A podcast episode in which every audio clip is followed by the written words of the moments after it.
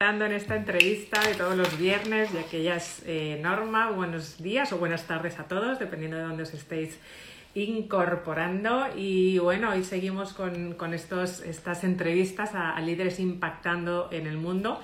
Y bueno, eh, hoy estoy súper contenta de la persona que tenemos hoy con nosotros. Toda abundancia, todo conocimiento, toda energía, toda voz.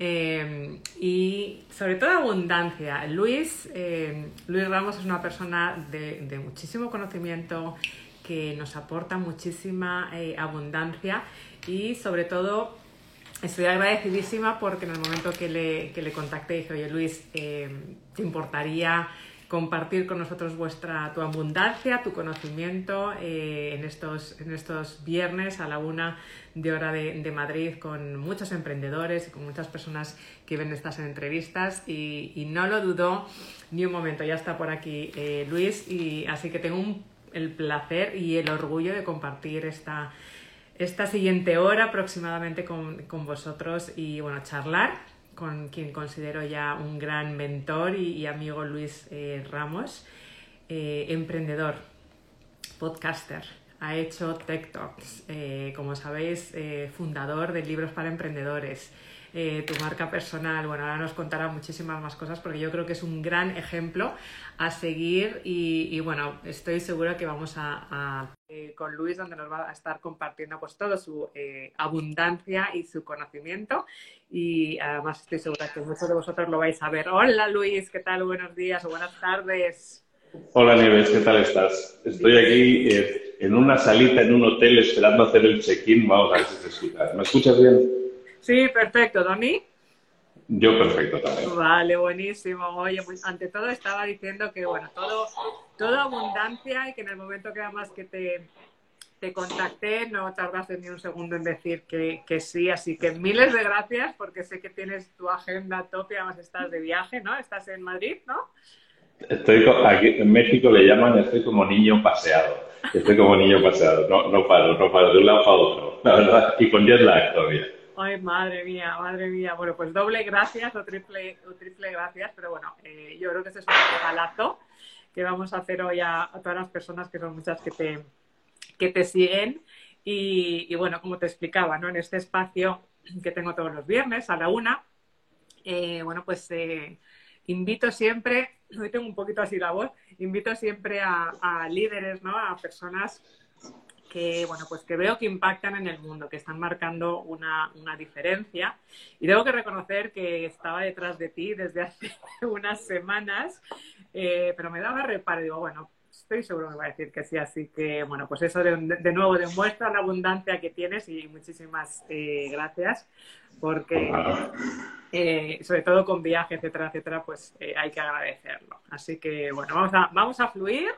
Vamos a dar unos, una hora de, conocimiento y de abundancia a todos tus seguidores, a miles de personas que se están incorporando, así que buenísimo, buenísimo.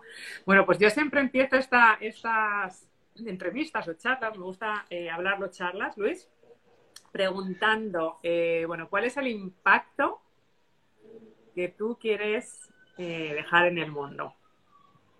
¿Cuál es el impacto que yo quiero dejar en el mundo? Mira, cuando empecé libros para emprendedores lo empecé como un, como un hobby, pero al, al ver el impacto que nuestras acciones tienen en los demás, en este caso algo tan simple como pues de un podcast, ¿no? luego ya las formaciones y todo eso, pues te das cuenta que es como un propósito, ¿no? Que, que suena así como, oh, tiene propósito de vida, suena muy así, pero es que es así, o sea, al, al principio cuando haces cosas que te apasionan, que te gustan, y además se junta esa cuarta parte de la mesa que yo digo, que es el, el impacto positivo en otros, pues entonces eh, como que te alineas, ¿no? Y, puedes pasar a los 20, a los 30, a los 50, es indiferente en ese sentido. Y ahora mismo lo que, en lo que yo me estoy centrando es en, en compartir lo que yo he conseguido con los demás. Me ilusiona mucho, y tú lo sabes bien, me ilusiono mucho con la gente a la que ayudo y que consigue cosas. Entonces ahora pienso, soy muy cortoplacista. Me centro en la gente que tengo cerca, en que consigan los, eh, las metas y yo convertirme en ese instrumento. Y pues, está yendo bien, no estoy, no estoy nada descontento. pues fíjate, buenísimo, porque además es que se, eh, se nota, ¿no? Cuando, eh, y tú lo dices mucho en tu, en tu máster, que luego hablaremos, el, eh, esa identidad, la famosa identidad o el propósito o, la coherencia, ¿no? Es que cuando lo que piensas, lo que dices y lo que haces, yo lo explico así, con esta famosa frase de Gandhi, están en armonía y, y se te nota en eh, que lo disfrutas, como dices, ¿no? Se te nota en el brillo, se te nota en la mirada, como dice la, la canción. Y, sobre todo por la abundancia que das, ¿no? Por la abundancia de, de conocimiento. Eh, o sea, que enseñar por lo que tú has pasado. Compartir, compartir, yo creo que es importante eso, compartir la experiencia. El, nosotros somos, a ti te van a sonar mucho las frases que voy a decir, pero bueno, eh, somos un conjunto de activos. Entonces, estamos llenos de activos, nuestros conocimientos, nuestros estudios, nuestras experiencias. Entonces, yo creo que es interesante que la gente pruebe a empaquetar eso como solucionadores. Que suena así como muy complejo, pero en realidad es simplemente meter en un paquete todo aquello que es experiencias, conocimientos, sabiduría que puedas tener y pasarlo, traspasarlo a otras personas y que esas personas consigan resultados positivos. De verdad que, cambia mucho la perspectiva de la gente cuando empiezas a hacer eso. Y, y, la gente está agradecida, pero el que más gana aquí es el que da, siempre. Entonces, egoístamente, yo creo que la gente debería probar a, ayudar más a los demás y, empaquetar ese conocimiento. Esto es algo muy, yo soy ingeniero, soy muy técnico, aunque hable así como muy etéreo, eh, en realidad esto es muy técnico. O sea, es empaquetar lo que tienes como un solucionador, darle solución a un problema, es esa pildorita que cura algo, dárselo a los demás. Y cuando haces eso, el que más gane es tú, paradójicamente. Pero bueno, hay que probarlo, hay que probarlo. La verdad que es adictivo. Sí, la, verdad que sí, sobre todo como bien dices, ¿no? Cuando te, te gusta ayudar a los, a los demás. Hay muchas personas que te siguen, Luis, eh, tanto en el, eh, bueno, pues por, marca personal, por Mentor 360, por tus máster, por la petada que hiciste, si me permite la expresión, en, Clubhouse y en, los grupos de Telegram, y que están en ese momento de, estoy trabajando en cuenta ajena, quiero emprender, y yo sé que tú, hablando de experiencias, pasaste por ese, eh, por ese momento. ¿Cuál fue tu punto clic, ese punto de inflexión que dijiste, hasta aquí hemos llegado? Si nos lo puedes compartir. Ahora que no nos escucha nadie. A ver, yo era muy mal empleado, en el sentido, o sea, era excelente trabajador, pero muy mal, bueno, me tocó trabajar con unos jefes que tenían que ver más con, con una forma de dirección antigua, ¿no? Y entonces me, te topas, te topas con un techo que no es imposible superar, que es la toma de decisiones que toman ellos por, por huevocracia, básicamente, por mis huevos. Y ese tipo de cosas yo me las he encontrado muchísimo.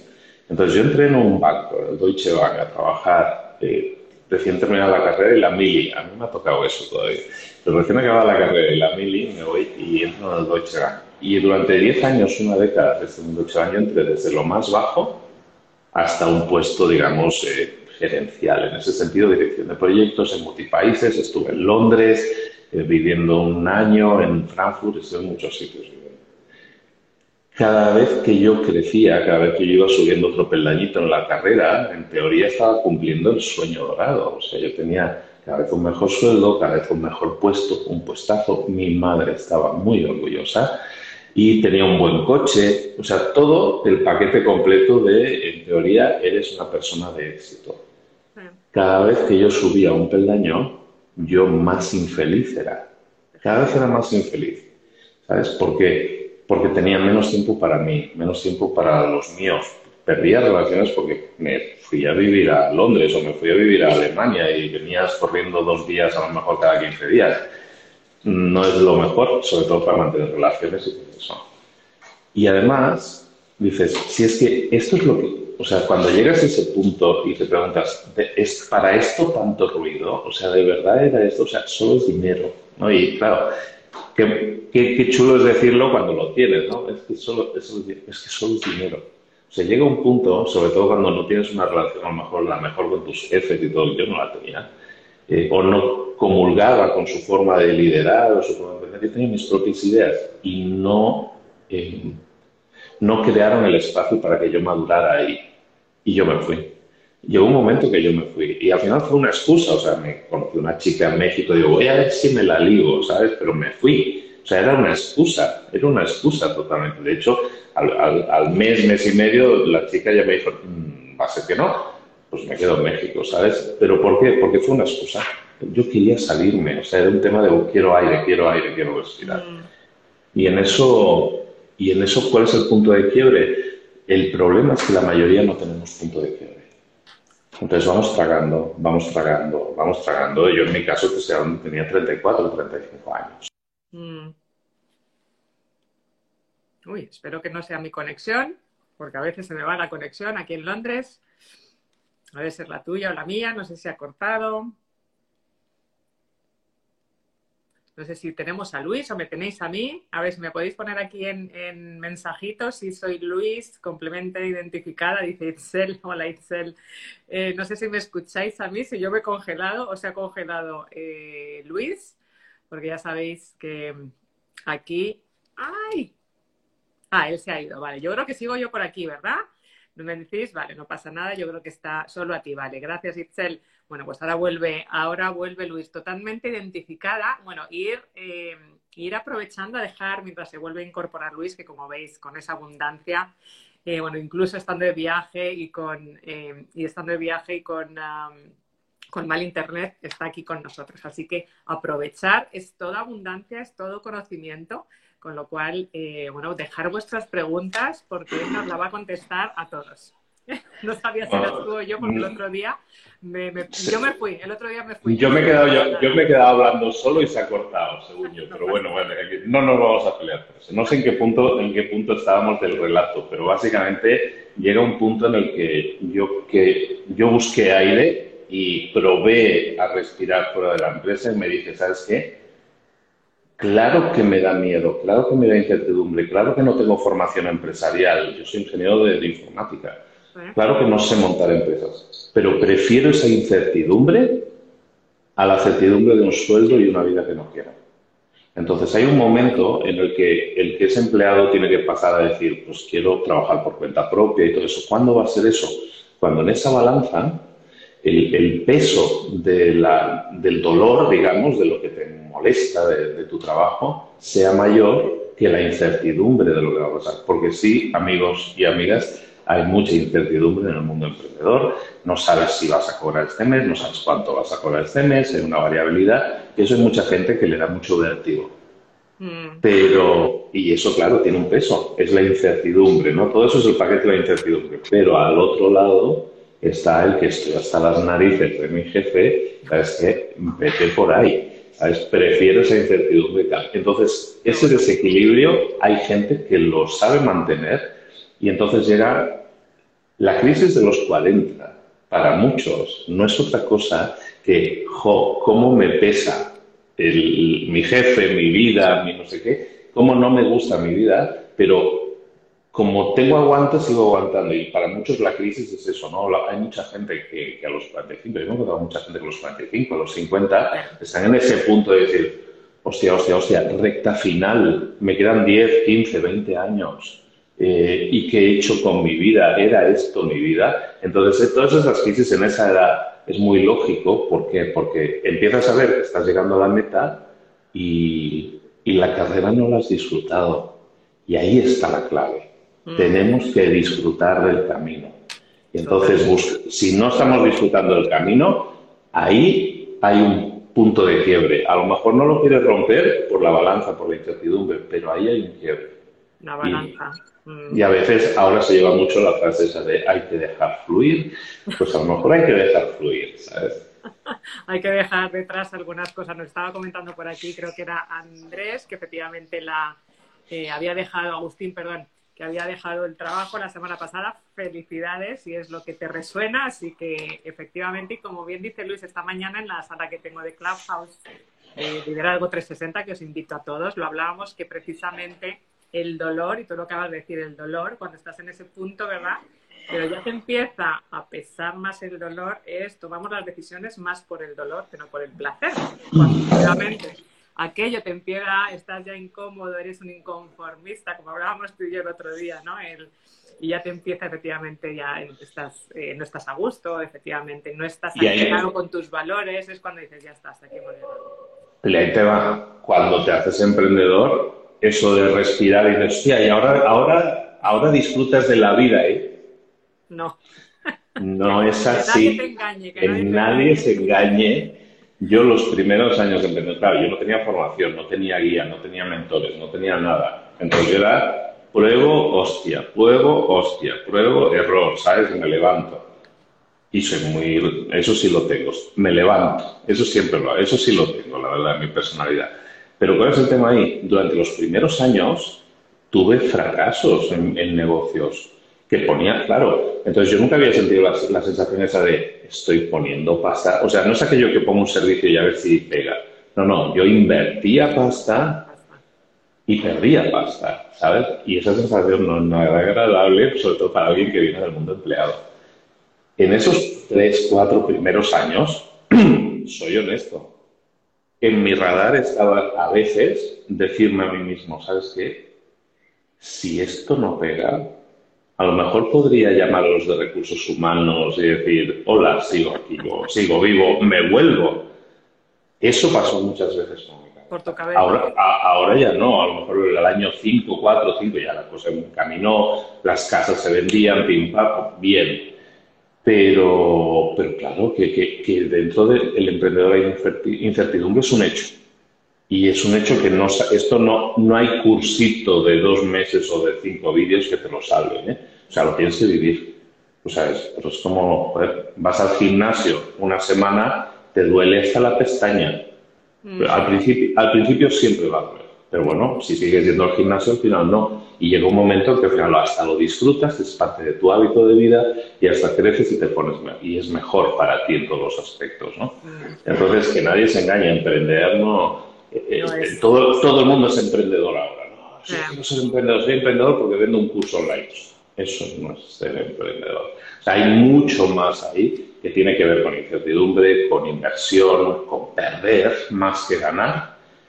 había una estadística en un libro que hablaba de que mm, la mayoría de emprendedores que admiramos han tenido en general un promedio de, 10 intentos en los que 9 han sido, 8, 9 han sido fracasos y uno ha sido éxito.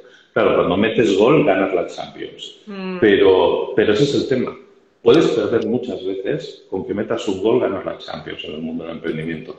Hay que continuar. Pero es duro, es duro. Y sobre todo para alguien que viene del mundo empleado. ¿eh? O sea, lo entiendo y eh, empatía total. Yo, me encanta que digas eso además porque quiero hablar ahora de, yo soy consciente de los errores que he hecho, llevo nueve años con el tema del emprendimiento, pero empezar a vivir ya de él eh, ha sido de cuatro años para acá, o sea, la mitad ha sido, como bien dices, ¿no? El probar y levantarte, el caerse siete veces, levantarte ocho veces me falla esto, pegar otra estrategia, no tener una identidad, una audiencia equivocada, eh, cambiar estrategias, etcétera, etcétera, etcétera. Em, con lo cual, efectivamente, el emprender, tú sabes que yo hablo mucho del emprender sin el estrés de emprender, porque efectivamente no hay formas de hacerlo muy mal y hay formas de ir de la mano, pues como de tu mano, ¿no? Para, para hacerlo bien. Pero me gustaría que para las personas que, que están en esa cuesta arriba, eh, y para darles esperanza que ven a una persona como tú, como Luis, que haces absolutamente de, todo, desde podcaster, TikTok, libro para emprendedores, eh, de todo, que nos cuentes. hago, de, hago de todo, hago de todo y todo lo hago mal, pero lo hago. Eh, pero lo hago. Todo es mejorable, todo es mejorable, pero lo hago, lo hago, eso sí lo hago. Eso sí lo tengo. Te voy a leer una, una, luego me contestas eso, pero Lorenzo nos pregunta, ¿es parte de tu gran éxito ¿Ha tenido que ver con leer tantos libros? Nos pregunta Lorenzo. ¿Realmente se puede conseguir el éxito solo leyendo libros y aplicando? Sí, aplicando sí. O sea, el éxito se consigue aplicando, ya sea de libros, ya sea de consejos de persona que tiene experiencia, que un mentor es una persona que ha vivido un resultado y te lo, y te lo explica. Yo hice, yo me, oye, quiero llegar a tal sitio. Pues mira, vete por la izquierda, a la derecha y para allá. Eso es un ¿vale? Es alguien que sabe y te indica por dónde ir. Un libro es lo mismo, un libro es una versión escrita de la mentoría, un curso. Da igual que sean libros o no. El tema, ahí es, como bien dice Lorenzo, es la, aplicación. La aplicación. Yo puedo leer, mil, yo he leído un mil ciento y pico libros. Qué barbaridad. Eh, exacto, qué barbaridad. y, mira dónde, y mira dónde estoy, esperando para el check-in. No, entonces, eh, el, tema es, el tema es ahí que hay que ponerlos en práctica, que hay que aplicarlo y nos cegamos con el síndrome del impostor de decir, no estoy preparado, no estoy preparado, espera, me voy a hacer otro máster y ahora un posgrado. Hostia, el, el, diplomado ese me complementaría de la leche. Ahora voy a leer este libro y tal, hostia, el podcast, tal, me voy a Hay gente que descubre el podcast mío de libros y se escucha los doscientos y pico episodios.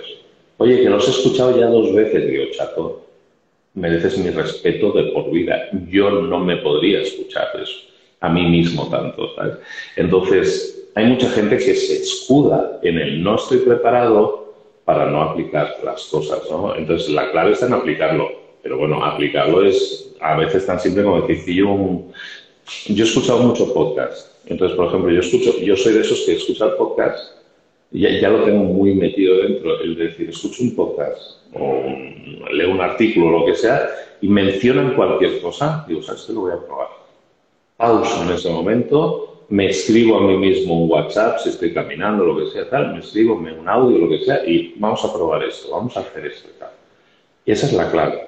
Ayer, mira, ayer, ayer estuve en una reunión de emprendedores que organizó Ancho Pérez, tiene ahí un, como un grupo privado de, emprendedores, nada, un nivelazo de la hostia. En España, para los que nos escuchan fuera de España, a lo mejor no lo tienen tan ubicado, pero en España hay una cadena de hamburgueserías que se llama Goico que es muy conocida.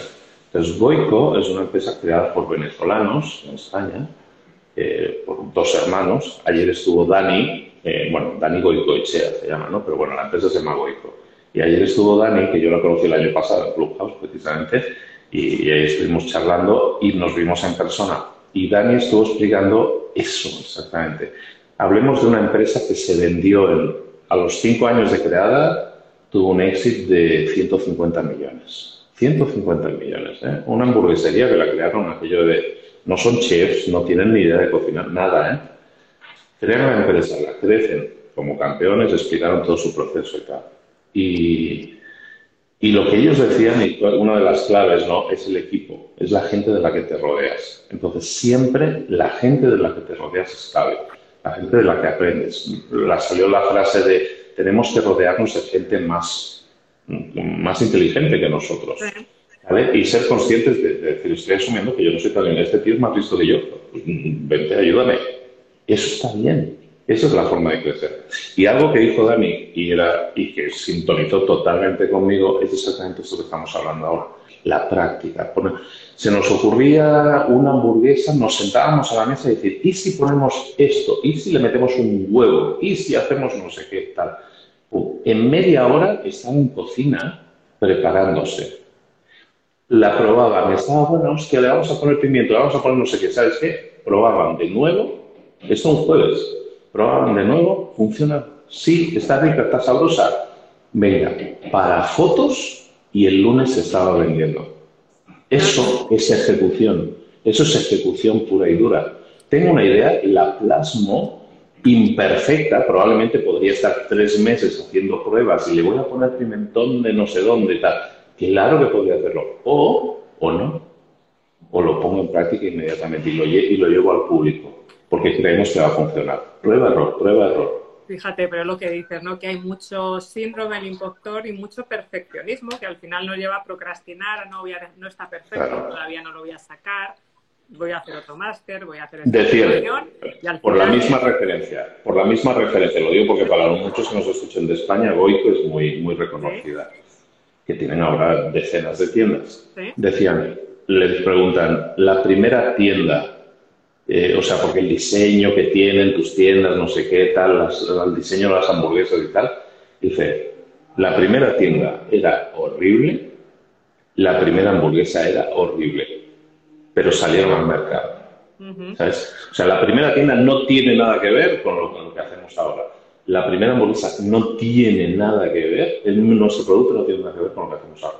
pero salieron al mercado porque es suficientemente Pero es, pero es que al final es accionar. Yo estoy seguro que a ti te pasa, ¿no? Escucharás tus primeros podcasts, ¿no? Tus primeros podcasts, o yo cuando... No los escucho, no los escucho. Mis primeros Facebook Lives y decía, madre Dios bendito. Qué pero fíjate, el otro día, si queréis reíros un rato, o os voy a decir... ¿cómo, ¿Cuál nos recomiendas? ¿Cuál nos recomiendas? ¿Cómo, cómo me fustigo? El otro, hay uno, un, uno de los vídeos más vistos míos, tiene como 600.000 visualizaciones o algo así, es un vídeo en el que hablo de cómo leer más rápido. Si vais a YouTube y buscáis mi canal, es el vídeo que está como destacado. Vale. ¿Vale? Cómo leer más rápido. Eh, yo se ha grabado hace tres años. Yo creo que soy mejor ahora en cámara, bastante. Pero de aquí, lo estaba viendo, digo, porque hacía tiempo que no lo veía, digo, ah, lo voy a ver. A ver, ¿por qué, por qué tiene? Y o sea, está mal editado, los cortes están mal hechos, lo hice yo, ¿eh? lo hice todo, lo hice editado yo. Están los cortes mal hechos. Yo estaba grabando de pie y parece que tengo, que me estoy meando, o sea, porque estoy, o sea, tiqui, tiqui, tiqui, tiqui, o sea, parece que estoy hablando la jota, ¿sabes? Entonces, si os la veis, os vais a ver un rato, pues, es de verdad. O sea, está, está, nervioso, está nervioso, ¿qué coño le estate quieto, niño? Entonces, eso Claro, claro. Si tú ves cualquier cosa, le voy a encontrar todos los errores. ¿Por qué? Porque ahora soy mejor que antes. Pero lo hiciste, lo hiciste. lo hice. Lo hice y tiene 600.000 visualizaciones. O sea, el público no he visto, ahora a lo mejor se va a llenar de comentarios de paso, están meando, pero hasta ahora, en tres o cuatro años, ni un solo comentario ha dicho, pero ¿qué, qué le pasa que tiene el baile de San Vito? Soy yo que soy más crítico que, porque yo me fijo en mí, en mi postura, en no sé qué, no sé cuánto, y la gente no se fija en eso, la gente se fija en el valor que les entregamos, ¿no? Que es un tutorial de 20, 25 minutos que la gente, y, me consta porque hay miles de comentarios, la gente dice, hostia, se mejora mi velocidad de lectura un 20, un 30, un 40%, en 20 minutos, ¿no? Misión cumplida. Entonces, muchas veces el, peor crítico, bueno, muchas veces no, el peor crítico siempre somos nosotros, siempre. Claro que sí, y, aparte, como bien sabes, ¿no? El tomar acción al final lo que te anima es a seguir tomando acción independientemente. Pues vais a verlo todos, ¿eh? Ahora os quedáis aquí, pero luego lo vais a ver todo. ¿eh? Es que ha sido hace unos días, ha sido hace, unos, hace unos días y estaba ahí diciendo, hostia puta. Pero es que lo, lo, voy a borrar, lo voy a volver a hacer. Y digo, no, no, no, ya está. Hoy, subes visualizaciones por lo menos 100 de los que estamos aquí. y además Poli Romy nos dicen por aquí, nuestros grandes amigos y amores Poli Romy, que algún amigo suyo dice que hay que tomar acción, ¿verdad? Sí, algún sí. amigo suyo dice que hay que tomar acción. Conozco a alguien, conozco a alguien. Aunque vamos a estar martillados. Te voy a leer alguna pregunta, estaba apuntando porque hay muchas, y seguir apuntando preguntas porque de nuevo tenemos que tener aquí a, Luis con nosotros. Eh, preguntan por aquí de eh, cuál fue tu primer despegue. No fracaso, sino despegue que, este ya ha sido. En el mundo online, supongo que es lo que más le interesa a la gente. No, el, despegue, bueno, en el mundo del, del emprendedor, el primer gran despegue no nos fue mal desde el principio. Yo me he dedicado a la construcción mucho tiempo y entonces creamos una empresa con, otras, eh, con otros dos socios, éramos tres socios, un padre, un hijo y yo. Y, construimos un desarrollo de 28 casas. Entonces, eh, entonces fue mucho dinero invertido, eh, pero en un muy buen proyecto. ¿sabes? Y la ejecución fue muy rápida. Entonces yo me centré en, fue cuando yo me empecé a dedicar mucho más a marketing, al tema del online y todo eso.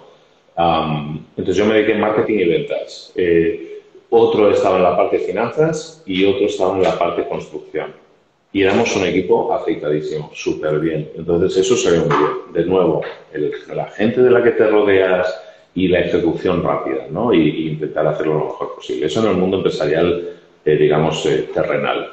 Pero en el mundo online he tenido mucha suerte, he tenido mucha suerte, pero, pero me la he gustado también. O sea, el, el, el podcast yo lo empiezo como hobby, y a nivel audiencia, centrándose así como el, el salto de calidad que dio el podcast, fue muy rápido. Pero, fijaos en lo que es en el tema.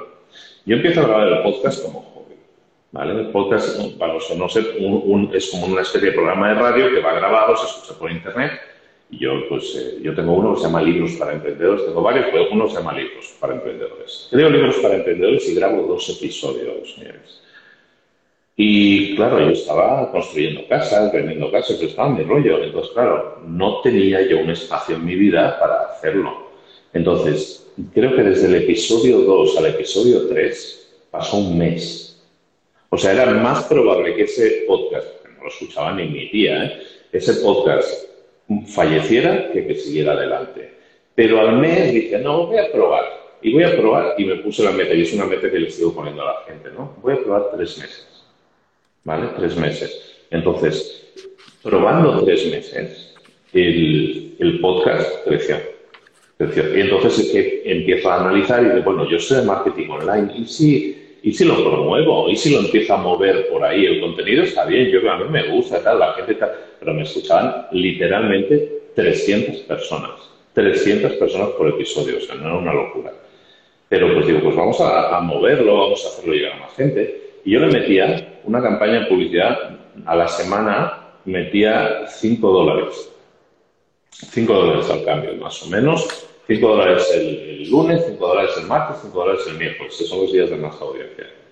Y eso lo hice durante dos meses. Y con eso conseguí, no sé, 400, 500 descargas, no te pienses, ¿eh?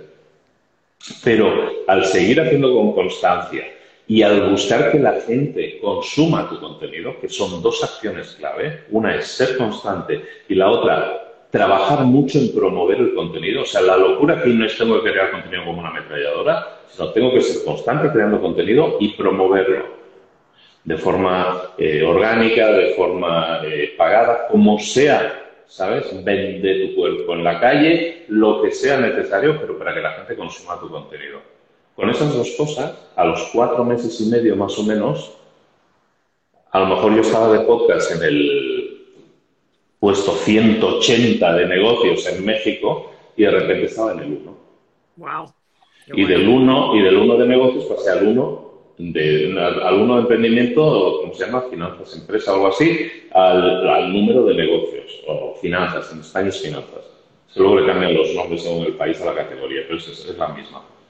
Y, cuando consigo eso, empiezo a centrarme en vamos a intentar hacer lo mismo. Eh, empecé a analizar las estadísticas. Soy ingeniero y voy a lo numérico. ¿Dónde me escuchan también, aparte de México? En Colombia, en República Dominicana, no sé qué, no sé cuánto. Digo, pues voy a buscar República Dominicana, que hay poca competencia. Entonces empiezas a hacer las cosas de forma más estratégica. O sea, quiero crecer, quiero, puedo crecer a otros países, puedo replicar lo que he hecho en otros países. Sí. Y entonces fue lo que hice, fue, empezó el siguiente, me acuerdo perfecto, fue República Dominicana, país pequeño, con poca competencia y todo eso, en una semana número uno de negocios en República Dominicana, Colombia, Ecuador, Chile, Bolivia, hasta, y, te estoy hablando de dos meses, ¿eh? todo eso en un lapso de dos meses, en un lapso de dos meses yo era el número uno de negocios en 14 países. Qué barbaridad, qué barbaridad. Pero había, había un, era metódico, había un método, había una forma de hacer las cosas una tras otra, una tras otra. Hoy en día, lo que yo tengo mucho más pulido el método ahora de lanzamiento de podcast, los alumnos y, gente que ha lanzado podcast, prácticamente el número uno lo tiene cualquiera que lance el podcast conmigo, pero luego muchos lo pierden, porque por lo mejor el contenido o no somos constantes o no lo estamos promoviendo, o a lo mejor el contenido pues eh, no es tan bueno. Entonces, eso también, o no, ha encontrado a su público. Entonces, siempre constancia, es decir, no me voy a repetir, voy a programarme tres meses o seis meses y luego promover ese contenido, mm. moverlo, hacerlo visible.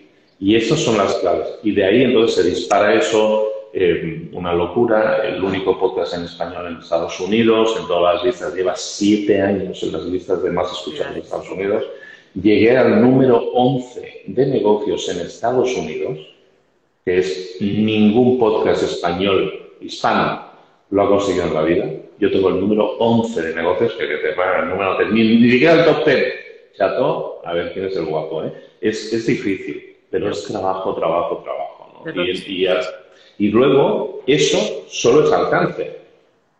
A partir de ahí, entonces luego llega el proceso de decir, bueno, ¿y a esta gente qué le damos de comer? ¿no? Porque ha venido mucha gente a casa, ¿qué le vamos a sacar a comer? Entonces hay que darle lo que la gente necesita, que es lo que la gente empieza a entender, lo que yo entiendo como marca personal, que es conseguir atraer al público, darle de comer. Y ese darle de comer no es otra cosa que, que, cómo, les podemos ayudar. Y ahí ya traíamos en temas de transformación y todo eso.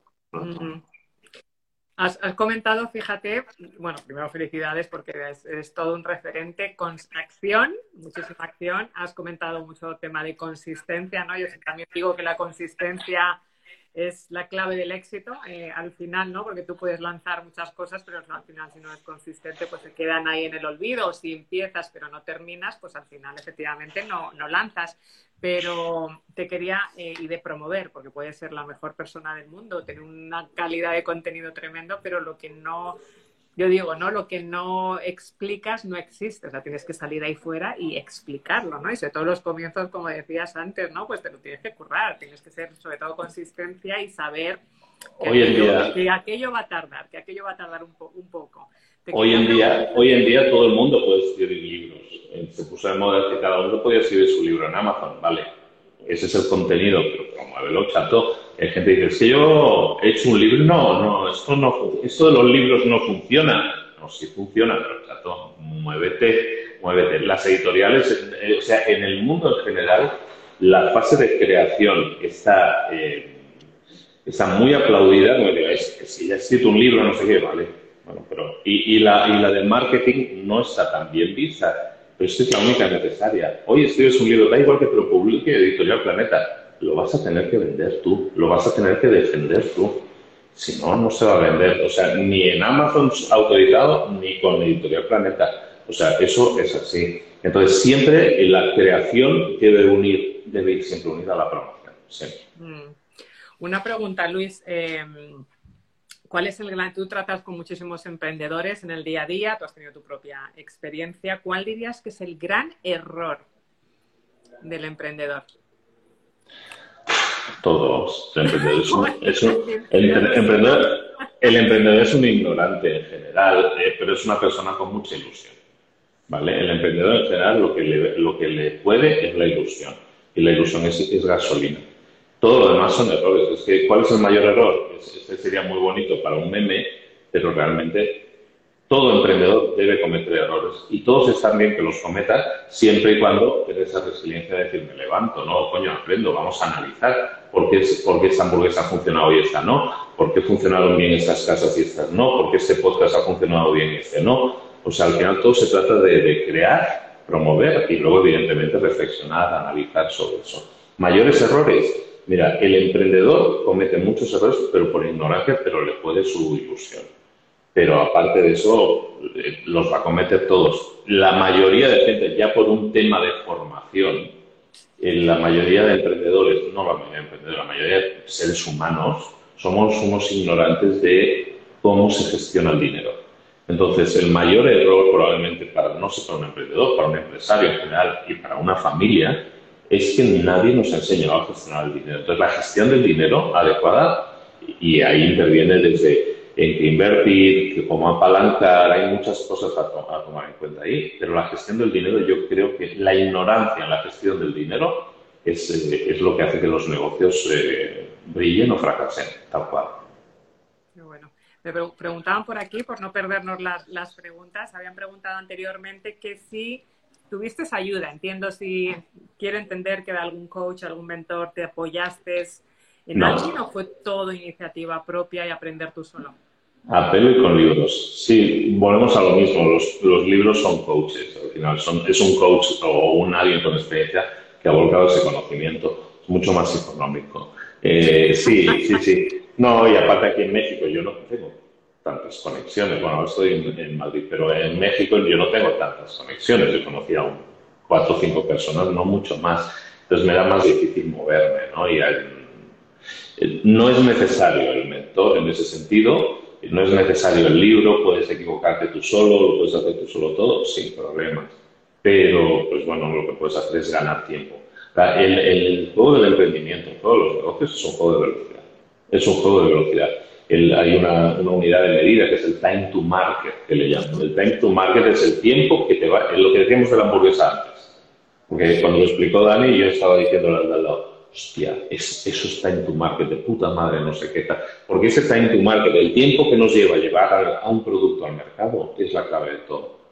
Luego, con el, producto al mercado son respuestas y todo eso, pero el time to market, el tiempo en que, en que tardamos en llegar al mercado, la velocidad es, lo, es el, la característica. O sea, la falta de conocimiento de finanzas es el, el propiciador de fracasos, la velocidad de ejecución es el propiciador de éxitos, sin duda.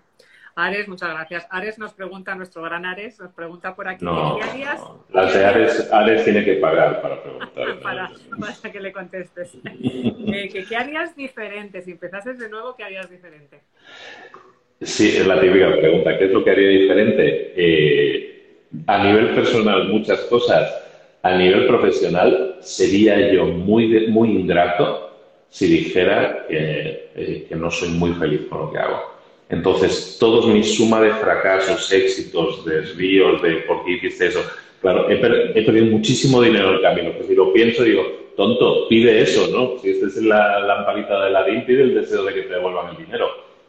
Está bien, o sea, de los fracasos, de los éxitos, de los robos que me han hecho, de todo he aprendido. Y estoy en un punto en mi vida que soy tremendamente feliz. Ayer estuve dando una charla en una, en una, una un evento y que me, que me, que me, atracaron básicamente porque no me lo había preparado y hablaban de, y de calidad de vida y de la felicidad. Y a la felicidad es una, frase, una palabra que cada vez voy a utilizar más porque soy feliz. Entonces, sería muy ingrato por mi parte decir, soy feliz, pero quitaría todo lo malo de mi vida. ¿no? Pues ya eres feliz, O sea, si el resultado está bien, el camino, claro que ha sido con sus sabores, pero a nivel personal sí cambiaría muchas cosas, pero bueno, no viene al caso. Pues, pues felicidades por esa felicidad, porque no todo el mundo puede, puede decir eh, lo mismo. Así que, pero te la has currado, como te dice, te la, te la has currado bien. Comentan, ahora que has dicho de, de, temas personales, había una pregunta que si esa mudanza a México, que esa mudanza a México, si era por un tema profesional o por un tema personal. Creo que has dicho que era personal, ¿no? Telefonista no se escucha, se ha perdido la comunicación. No, no, el, no, es una historia que he explicado ya varias veces. la, yo estaba trabajando en el Deutsche Bank, estaba en Londres, de hecho, estaba en Londres, en Bishopsgate 99, en, en, el, en el Bishopsgate, en la, en la, zona de buena, buena, la zona molona. Pues estaba yo trabajando allí en Londres y, el, y me invitaron a una boda en México. O sea, México en mi vida aparece porque me invitan a una boda. Una chica que yo había conocido por ICQ, ICQ, que no sabe ni lo que es, era una especie de chat. Yo conocí a una chica por ICQ que era de México y como a mí me gustaba mucho Luis Miguel hace como 20 años, un cantante de México, pues un día, ah, pues, ah, una chica de México, me gusta Luis Miguel, ah, pues ¿cuál te gusta y tal? Lo típico, chat, chat tonto. Diez años después, esa chica, Mercedes, se casa y me invita a su boda. Yo la había visto una vez, me parece que había pasado por Barcelona y la había visto. Y me invita a Mercedes a su boda y digo, pues ¿sabes qué? Voy, pues a mí viajar me gusta, vamos, más que un tonto, un lápiz. Y pillo el avión y me pillo 15 días. Entonces voy a la boda y en la boda conozco a la prima. Esto es como muy, que conocí a la prima. Bueno, pues conozco, conocí a la prima, a la prima de la novia. Ojo, yo tenía 34 años, la niña, la niña tenía 18, a saltacunas también. Pero bueno, el, y yo encoñadísimo, encoñadísimo. Y entonces, ¿qué pasó? Pues vuelvo, claro, pasan los 15 días, yo vuelvo y ¿sabes qué? Y, dije, pues a mí me gusta esta chica, yo, eh, como decía Sergio Alma, esa chica es mía, pues yo voy a, por, voy a por ella. Y entonces fui al banco y en dos meses, primero les informé, decir, si sabéis contar, no contéis conmigo, y, bueno, pues sabes, los 15 días de entregar todo eso y tal, me pedí un año sabático, el equivalente a un año sabático, una, se llama una excedencia en España. Y me pillé una excedencia de un año y para allá me voy. Si la boda de Mercedes había sido en mayo, yo en julio estaba ahí en México. Hola, soy el de la boda, ¿sabes? Y, nada, yo ahí tirando la caña, tirando la caña todas mis habilidades, que son muchas y variadas, eh, en un mes, mes y medio, la tía me dijo, mm, yo no lo veo. Entonces yo me había pillado un vuelo de tres meses y estuve ahí, pues, ¿qué hago? y como he sido muy mochilero toda la vida, he sido, yo sí, aunque no, es que me ven más gente más seria y tal, soy un mochilero de corazón. Entonces era un mochilero y pues nada, me pillé una maletica tal, me alquilé un coche y me recorrí prácticamente todo México.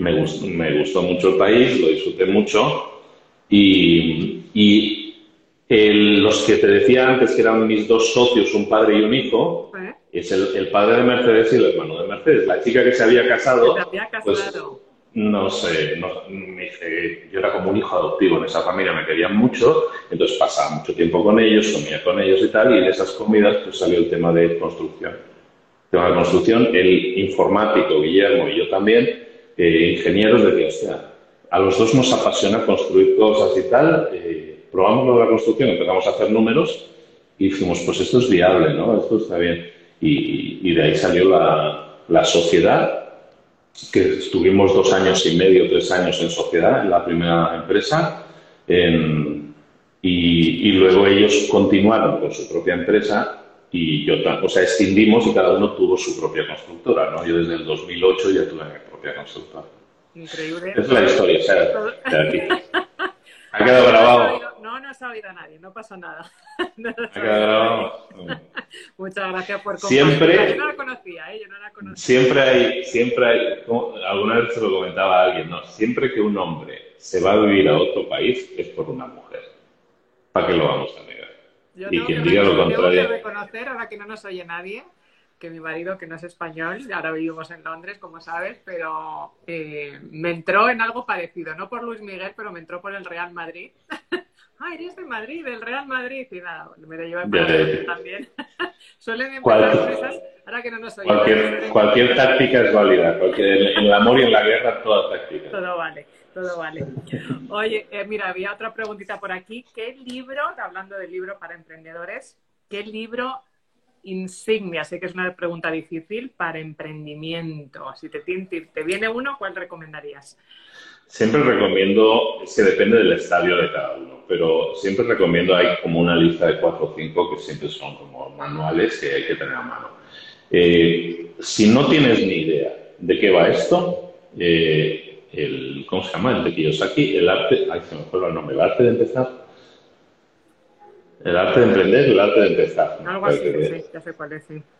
No, de Kawasaki, de Kiyosaki es otro. No, de, de, Kai, de Kai Kawasaki, el arte de empezar. El arte de empezar, sí. Entonces, el arte de empezar es, es, es la versión blanca, es todo happy, ah, vas a tener las reuniones, las reuniones se preparan así, luego vas a conseguir financiación, tal. Entonces, la versión blanca. Luego está Kai, este es Abel, luego está Caín, que es el libro negro del emprendedor. El libro negro del emprendedor es un libro que se lee en dos horitas, tres horas, es muy rápido de leer, de trias de bebés. Es un, el libro negro del emprendedor te da la visión de todo lo que puede ir mal en el emprendimiento. Entonces a mí me encanta porque la, la dicotomía de tener dos libros, uno tan diferente, uno, uno todo te puede salir bien y otro todo te puede salir mal, está muy bien, ¿no? O sea, te van a tienes socios, te van a engañar hacer contrato porque te van a joder, o sea, eso va a pasar, ¿sabes? Y entonces todo ese tipo de cosas están muy bien, ¿no? Entonces hay todo un listado de cosas que pueden ir mal en un emprendimiento. Y ese es el libro negro del emprendedor. Entonces esos dos son una, una gran pareja.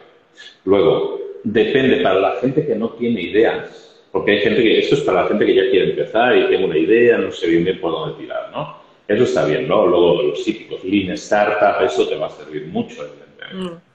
Pero luego un libro clásico para la gente que dice, hostia, yo quiero emprender, pero no sé en qué, es un libro, mm, hay un tipo que se llama, es podcaster, se llama Chris Guillebeau. Chris Guillebeau tiene un libro que se llama em, eh, La startup de 100 dólares, en España supongo que la startup de 100 euros.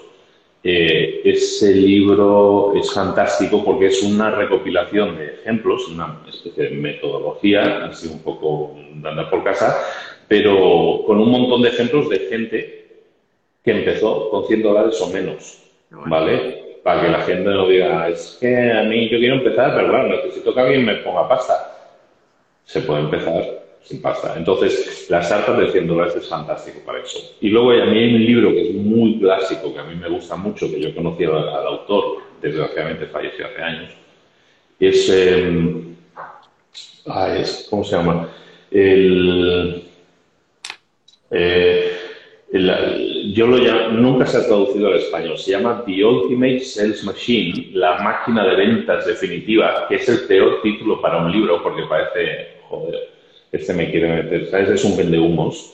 Pero el señor que lo escribió, Chet Holmes, es un tío era un tío muy brillante.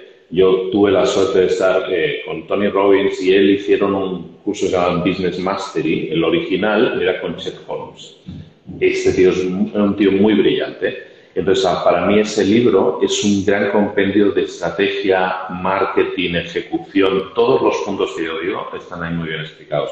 De, Ultimate Sales Machine. Y, bueno, la única versión en español que yo creo que existe es de este servidor que se, que se curró en tres episodios resumir el libro completo. Así que mejor lo hubiera leído. Pero bueno, eh, está por ahí resumido ¿Los, los, tienes, ¿Los tienes todos en tu, en tu página? Todos. Todos, Chicos, chicos y chicas para allá. De todas formas dicen, ¿quién se llevó mi queso? Comentan por aquí. Muy bueno, muy gracioso. Motivación. O sea, todos los de motivación y todo eso, claro que nos van a servir. Todos esos y la buena suerte y todos esos están muy bien, ¿no? Pero mm, si queremos ya ejecución pura y dura, eh, no podemos quedarnos en la mera motivación porque la gente, se, de nuevo, síndrome del impostor, eh, quiero sentirme bien, quiero, sentirme, es un, quiero emprender, pero sentirme bien. No, te vas a sentir como el culo, o sea, te vas a sentir muy mal, o sea, lo vas a pasar mal, o sea, ser emprendedor no es fácil, hay, hay subidas y bajadas, pero no lo cambias por nada, el que lo prueba repite. Eso sí, hay un proceso, hay un entrenamiento, te van a doler los músculos, te van a doler las inquietudes, la motivación y todo eso está bien, pero eh, me da igual tener a alguien más o menos motivado como emprendedor si es un ejecutor. Si es un ejecutor, le va a ir bien. Siempre, siempre le va a ir bien. Claro, hay una motivación inherente, ¿no? Es un, tipo que no. Pero no, normalmente la gente que, que vemos que son grandes emprendedores de éxito no están escuchando libros de motivación. Están en la ejecución pura y dura. Y sé que no es tan glamuroso, pero es la realidad. Vale, la ejecución y la constancia. Nos dice Ares, pero ¿cuál es el que te transformó más? Nos va, a tener que pagar Ares al final. El libro, el libro que me transformó más a mí como libro, el libro que yo siempre agradezco porque es mi libro favorito de toda la vida, se llama Cien años de soledad, de un escritor colombiano que se llama Gabriel García Márquez, que amo, adoro, y que pude conocer en México en persona, cuando era mayorcito, él vivía en México, y que, bueno, cualquier libro de García Márquez es una obra maestra. Cien años de soledad a mí me transportó a un mundo de imaginación, de sueños, de realismo mágico en este caso, pero es el libro que me enseñó a amar a los libros. Es un libro que le he leído siete, ocho veces, entonces no tiene nada que ver con, con negocios, marketing nada de eso, pero tiene que ver todo con amor a los libros. Mm. Cada uno va a tener su libro, ¿no? Hay el Principito, tal, a mí el Principito no me ha gustado, la verdad. Pero el, el pero Cien años de soledad me pone... Sí, sí, sí. El coronel, el coronel Aureliano Buendía estaba frente al pelotón de fusilamiento. son bonitos. Oye, Luis, una última pregunta, porque más pobre le tenemos aquí con, con, preguntas y tienes que hacer el check-in. Ya, ya, no, ya lo tengo, o sea, lo tengo hecho, pero tienen que librar la habitación. Estoy aquí en una sala que, tiene, un, tiene un eco, tiene un eco criminal y para alguien que es de, de, de, le gusta el sonido bien, es, es horrible, horrible. Eh, tú que estás en, de nuevo en YouTube, en, en, estás, eres multicanal. Coméntame, podcast, YouTube, eh, Instagram.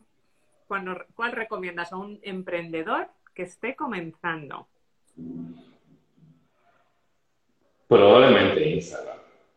Instagram es el, es el, si estamos comenzando y, está, y no sería lógico si yo dijera otra cosa.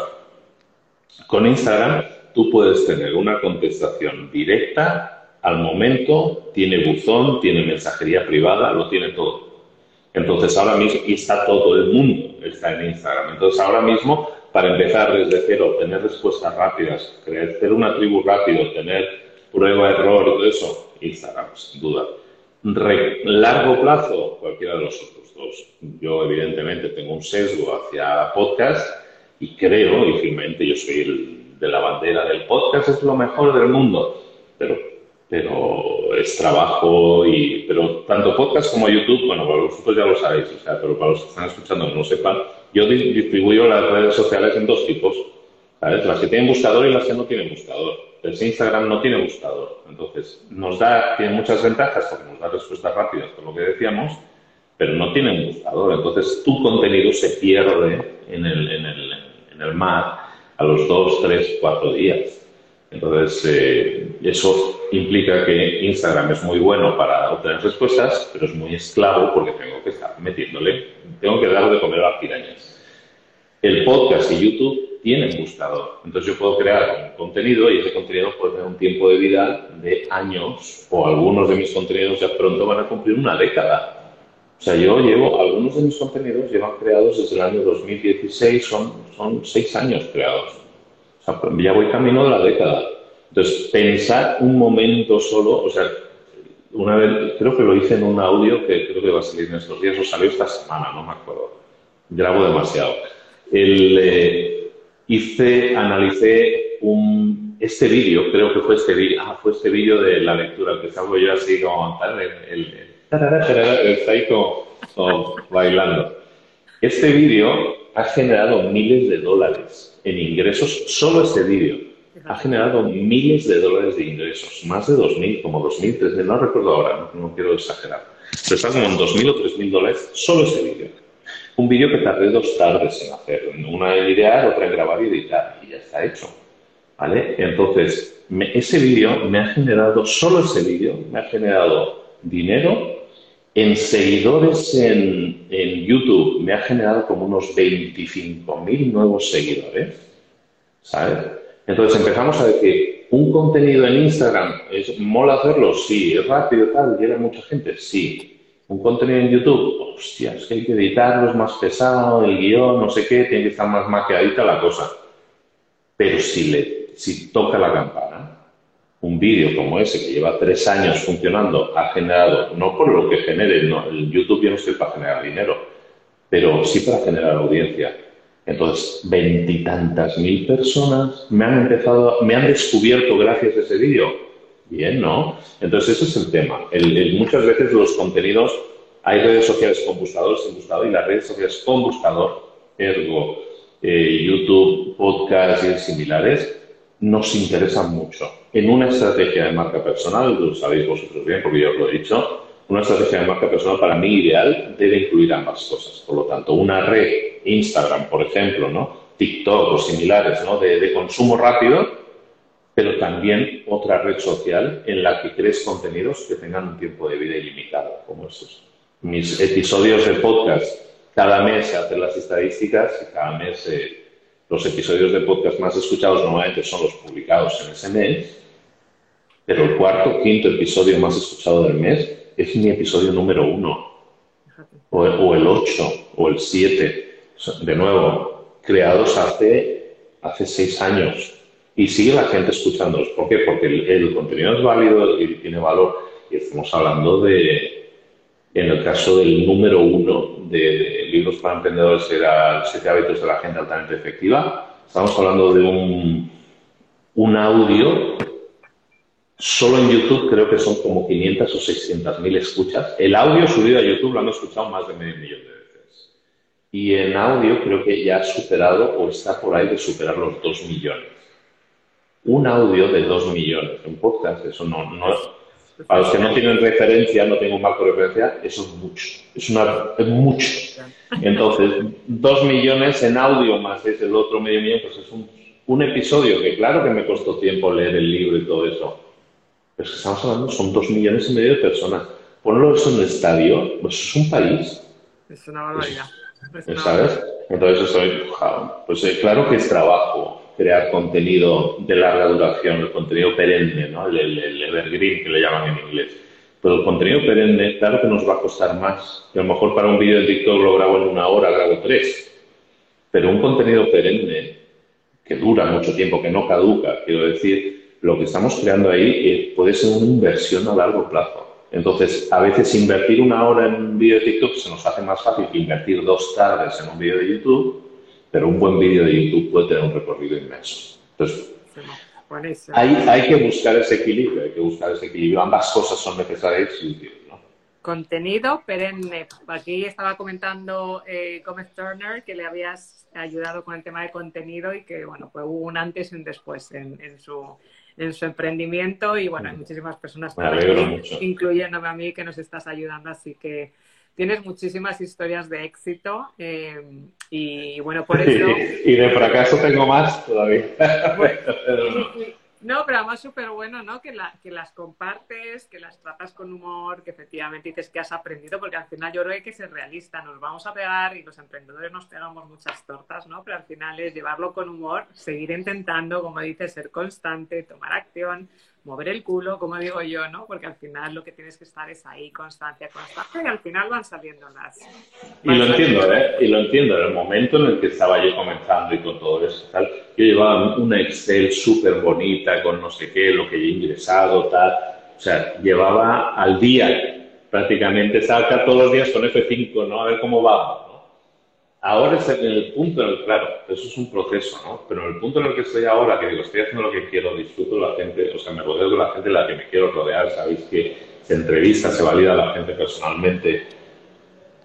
O sea, soy feliz, soy una persona feliz. Es que decir lo contrario, o sea, claro que hay muchas cosas en mi vida súper mejorables a nivel personal y profesional, sin duda, pero si yo, o sea, si yo me quedara así, siguiendo, ayudando a gente y todo, consiguiendo resultados, esto me lo paso muy bien. Yo disfruto, disfruto mucho del trabajo, disfruto mucho del proceso. Eh, otra frase que os digo mucho y os voy a decir mucho más estos próximos meses es celebra tus resultados. Y entonces, o sea, hay que celebrar los resultados. Y, celebrar los resultados de la gente a la que estás ayudando, de nuevo, es algo que os va a sentar muy bien. A veces nos centramos demasiado en, en que yo tenga éxito y que me vaya bien y que mi cuenta demuestre tal número, ¿no? Está bien, eso es simplemente una unidad de medida financiera, pero de verdad que lo que os va a sentar mejor es ayudar a esas personas. Ya llegará. Bueno, qué bueno, qué bueno. Bueno, pedazo, pedazo de, charla que, hemos tenido contigo, Luis. Bueno, ante todo, felicidades por ser feliz felicidades por, por, hacernos feliz a los demás y por acompañarnos, por ayudarnos y, bueno, por tu tiempo que pues dice mucho de ti, de nuevo, estás en Madrid, estás haciendo el check-in, estás de viaje. Y es que llegué, llegué y me puse en Alcobendas en un hotel porque está mi hermano Cipri está al lado y porque él tenía mi micro y mi mesa de mezclas, entonces me voy a Alcobendas, he pillado dos días. Él se va ahora de fin de semana ahí de picos pardos y entonces ya me pillado un hotel aquí, estoy aquí en el barrio Salamanca, que me encanta, cerca de la calle Preciados, nada, aquí madrileando, callejeando, me he hecho una caminata de una hora, o sea, disfruto mucho, disfruto mucho por aquí. cada vez me, recibe mejor y me quiere más Madrid y yo le, le procuro devolver con mucho cariño. Pero fíjate que llegué el miércoles y no he parado, no he parado, o sea, eventos, charlas, eh, podcasts grabados, eh, comidas de emprendedores, cenas de emprendedores. No he parado, todavía tengo el jet lag aquello que estoy aquí como medio la pestaña temblando. ¿eh? Pero, se lo decía a alguien por el chat ayer o ayer, ayer por la noche, a las 2 de la mañana, me estaba acostando y me estaba diciendo a alguien esto, precisamente, mira, he hecho esto, esto, esto, esto, pero al final pongo entre paréntesis, ah, bueno, está aquí el teléfono, pero pongo entre paréntesis pero la verdad no me quejo de nada, disfruto cada segundo, tal cual lo puse. Y, eso, y eso de disfrutar cada segundo eh, se lo deseo a todos, hasta el mayor de mis enemigos. Qué bueno, de que si Lupita, que estaba comentando por ahí, que es una gran amiga y compañera de, de vida, que es de México, dice, pues se te ve muy fresco y muy apasionado. Y es verdad, nadie diría, Luis, que tienes jet lag, así que de nuevo felicidades. Y Tengo jet lag, hoy no, he, hoy no he comido todavía. y, cuando, y, cuando, y me pongo muy mala leche si no como, ¿eh? Yo si no como, me pongo muy mala leche. Entonces, pero estoy bien, estoy tranquilo, de momento lo llevo bien. Se te ve, de verdad que no se te nota, se te ve fresco, contento, brillo en los ojos, así que miles de gracias, de verdad, gracias eh, en nombre de todos los que están dando las gracias por aquí y mías personales. Muchas gracias por tu tiempo. Y muchas gracias a todos. los que han estado por, por aquí. Eres, eres una maravilla y un, y un, ejemplo a seguir, de verdad. Y felicidades por todo lo que estás consiguiendo. gracias a ti, gracias a ti por la invitación y espero que, que, que nos, lo hayamos pasado bien. Yo me lo he pasado bien. Yo también, yo también. De eso se trata. De eso se trata todo eso, de eso se trata, ¿no? Bueno, perdón por el audio, perdón por el sonido y todo eso, porque no creo que se haya escuchado. Hay un poquito de eco, pero se te oye perfectamente. Muchísimas gracias. De verdad. Y que yo no puedo, y como estoy aquí, es que había, ahora se ha ido, había un señor aquí al lado. Estoy en, una, en, el, estoy en la sala de business del hotel y había un señor al lado, que también me da como mucha vergüenza. ¿sabes? Ahora ya se ha ido. Pues estaba aquí al lado, entonces yo estaba aquí hablando así como en plan íntimo, ¿no? Pues yo, ya, yo hablo más fuerte normalmente, pues así como en plan más da vergüenza aquí hablar, sí, tengo 600.000 escuchas, no sé qué tal. Y, y, ves que, y ves que el señor, y el señor está así como mirando, así como de, anda que, anda que. Pero bueno, cosas, si él supiera, cosas. Si él supiera. Sí, sí. Ahora, ahora va a estar afuera, ¿me puedo hacer una foto contigo? Un autógrafo. en fin. Muchísimas gracias. Descansa, come, eh, disfruta. Ah, no, ahora hago el check-in, eh, comeré algo rápido y a las 4 tengo un, un directo, entonces ah, es un single. Bueno, pues qué, qué sufrimiento. Muchísimas gracias. Hablamos entonces. Muchísimas gracias a todos los que nos habéis acompañado o que lo van a ver en diferido. Y, y nada, que disfruta Madrid y descansa un poquito. Te dejamos descansar. Hasta luego, Luis. Hasta luego. Hasta luego. Chao, chao. Cuídate. Chao, chao.